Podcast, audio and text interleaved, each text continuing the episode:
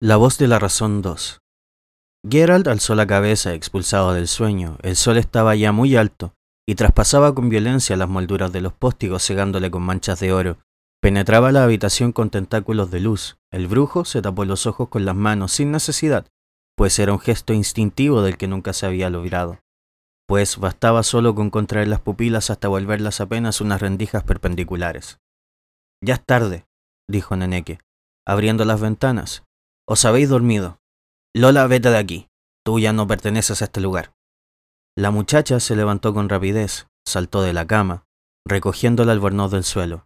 En los brazos, en el lugar donde un segundo antes habían estado sus labios, Gerald sintió restos de saliva que se iban disipando. Espera, dijo inseguro. Ella miró hacia él, volvió la cabeza rápidamente. Había cambiado, no poseía ya nada de la ninfa, de la luminosa aparición perfumada que había sido al amanecer, sus ojos eran azules y no negros, y su piel estaba poblada de pecas, en la nariz, en el escote y en los brazos. Aquellas pecas estaban llenas de gracia, le sentaban bien al tono de su piel y a sus cabellos rojizos, pero no las había visto entonces al amanecer, cuando ella era aún su sueño. Con vergüenza y tristeza se dio cuenta de que lo que sentía hacia ella era resentimiento, resentimiento porque no había seguido siendo un sueño, y supo que nunca se perdonaría a sí mismo ese resentimiento. Espera, repitió. Lola, quisieras, no le hagas nada a Gerald, no le digas nada, dijo Neneque. Y de todas formas, no te va a contestar. Date prisa, Lola, desaparece, chiquilla. La muchacha envuelta en el albornoz se arrastró hacia la puerta haciendo ruido en el suelo con sus pies desnudos, turbada, sonrojada y torpe. Ya no recordaba en nada a Jennifer. Neneque, dijo él, alcanzando la camisa. Espero que no pretendas... Eh, no la vas a castigar, ¿verdad? No seas idiota, Gerald, respondió la sacerdotisa, acercándose a la cama. Te has olvidado de dónde estás. Esto no es una cueva de ermitaños ni un convento. Esto es el santuario de Militele, nuestra diosa. No prohíbe a las sacerdotisas. Nada. Bueno, casi. Me has prohibido hablarle a ella. No te he prohibido nada. Llamé tu atención sobre su inutilidad. Lola no habla. ¿Cómo? No habla porque hizo un voto. Es una especie de renuncia gracias a la que... bueno, ¿qué te voy a explicar? Si ni así lo vas a entender, ni siquiera vas a intentar entenderlo. Conozco la opinión sobre las religiones. No, no te avistas todavía.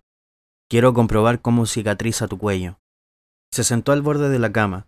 Con gran habilidad desenrolló los gruesos vendajes de lino que envolvían el cuello del brujo. Él apretó los labios a causa del dolor. A poco de llegar a Elendar, Neneque le había retirado el horrible hilo de zapatero con el que lo habían cosido en Visima. Había abierto la herida y la había revisado. El resultado había sido el previsto. Había llegado al santuario casi curado. Puede que un poco rígido, y ahora estaba otra vez enfermo y dolorido, pero no protestó. Conocía a la sacerdotisa desde hace años, sabía lo grande que era su sabiduría médica y la rica y amplia farmacia de la que disponía. La convalecencia en el santuario de Melitele solo podía serle beneficiosa. Neneque palpó la herida, la lavó y comenzó a maldecir. Se sabía esto ya de memoria, pues había empezado desde el primer día y nunca olvidaba blasfemar cada vez que veía los recuerdos dejados por las zarpas de la princesa de Visima. Vaya monstruosidad. Dejarse zurrar así por una simple estrige. Músculos, tendones, por un pelo no te afectó la arteria. Por la gran Melitele Gerald, ¿qué te pasa? ¿Cómo la dejaste acercarse tanto? ¿Qué querías hacer con ella? ¿Trajineteártela? No respondió. Sonrió ligeramente. No pongas esa sonrisa de tonto, Gerald.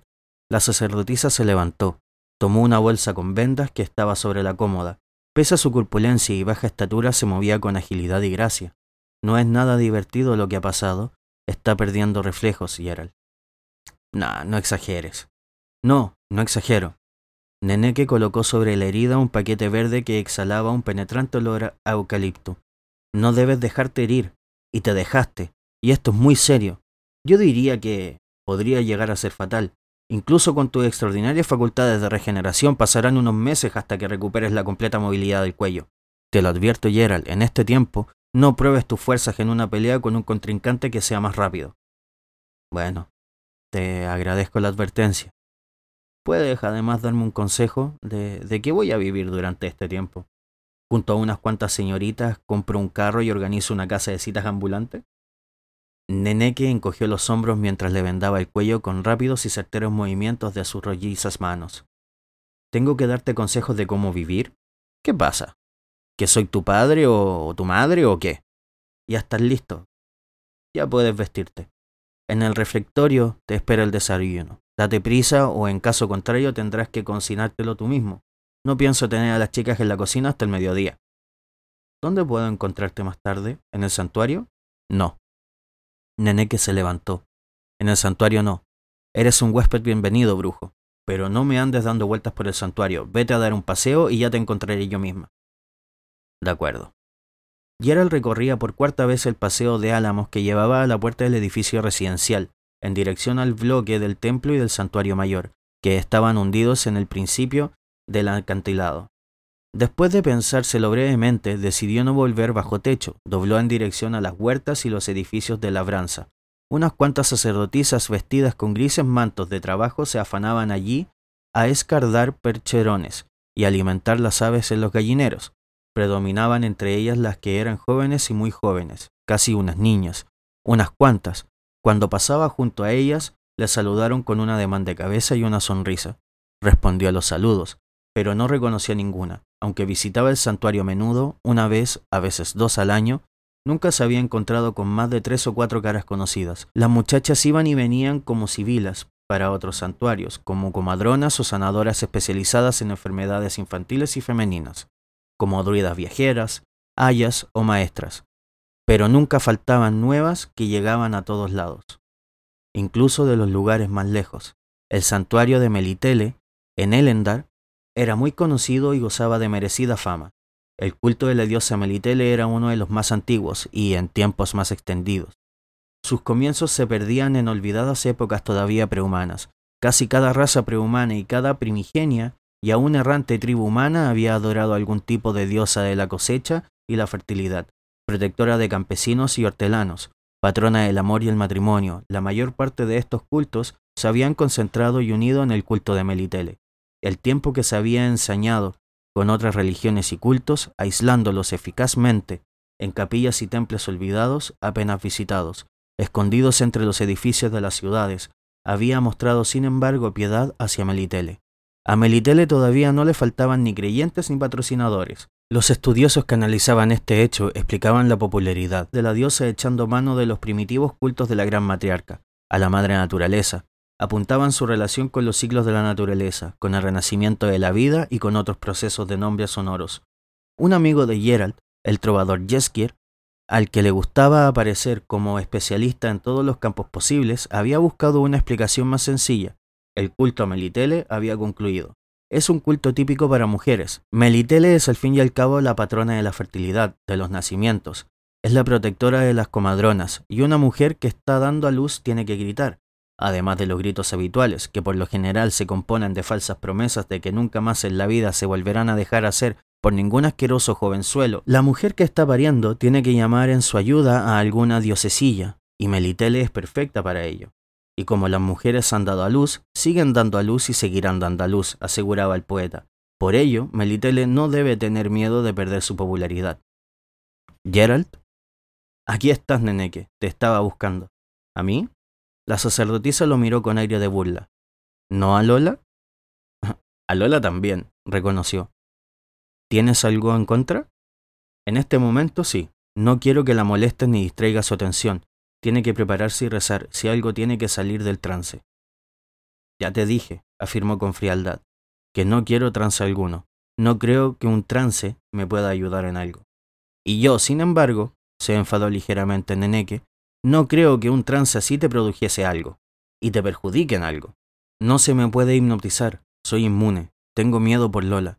Puede ser un esfuerzo demasiado grande para una medium. Lola no es una medium ni una vidente mentalmente enferma. Esta chiquilla goza de una protección especial de la diosa. No pongas ese gesto de idiota si no te importa. Yo te dije que conozco tus opiniones sobre la religión. Nunca me han molestado demasiado y seguro que tampoco en el futuro van a hacerlo. No soy una fanática, Tienes derecho a creer que nos gobierna la naturaleza y la fuerza oculta en ella. Tienes derecho a pensar que los dioses, y entre ellos mi Melitele, son solo personificaciones de estas fuerzas, inventados para el uso del necio, para que la comprendan más fácilmente. Para que acepten su existencia. Según tú, es una fuerza ciega. Y para mí, Gerald, la fe permite esperar de la naturaleza aquello que encarna mi diosa, el orden, el derecho, el bien y la esperanza. Sí, lo sé. Pues si lo sabes, ¿por qué esa reserva ante el trance? ¿De qué tienes miedo? ¿De qué te manda a ponerte de rodillas en el suelo delante de la estatua y entonar cánticos? Gerald, por favor, simplemente nos vamos a sentarnos un rato juntos, tú, yo y Lola, y probaremos si las facultades de esta muchacha nos permiten leer en el torbellino de las fuerzas que te rodean. Puede que nos enteremos de algo que estaría bien que supiéramos, y puede que no nos enteremos de nada, puede que las fuerzas del destino que te rodean no quieran revelárnosnos. Se mantengan ocultas e incomprensibles, pero ¿por qué no podemos probar?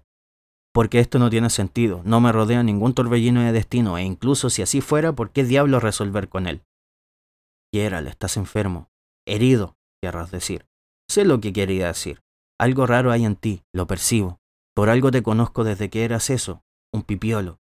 Cuando te conocí no me llegabas ni al cinturón de la falda, y ahora siento que das vueltas en torno a algún maldito vórtice, enredado por completo, amarrado a un lazo que se cierra poco a poco, Quiero ver de qué se trata. Yo sola no puedo, necesito de las habilidades de Lola. No pretendes ir demasiado lejos. ¿Para qué tanta metafísica? Si quieres me sinceraré contigo, llenaré tus noches con relatos de los sucesos más interesantes de los últimos años. Prepara un barril de cerveza para que no se me seque la garganta y podemos empezar incluso hoy mismo. Me temo, sin embargo, que te aburriré, porque no encontrarás ningún vórtice ni ningún torbellino, tan solo historias de brujo común y corriente. Te escucharé con gusto, pero el trance, te repito, no te perjudicaría. ¿Y no juzgas? sonrió. ¿Que mi incredulidad en el significado de tal trance impidiera el éxito de antemano? No, no lo creo. ¿Y sabes por qué? No. Nene que se inclinó, le miró a los ojos con una sonrisa extraña en los pálidos labios. Porque esa sería la primera prueba que llegase a mi conocimiento de que la incredulidad tenga alguna clase de poder.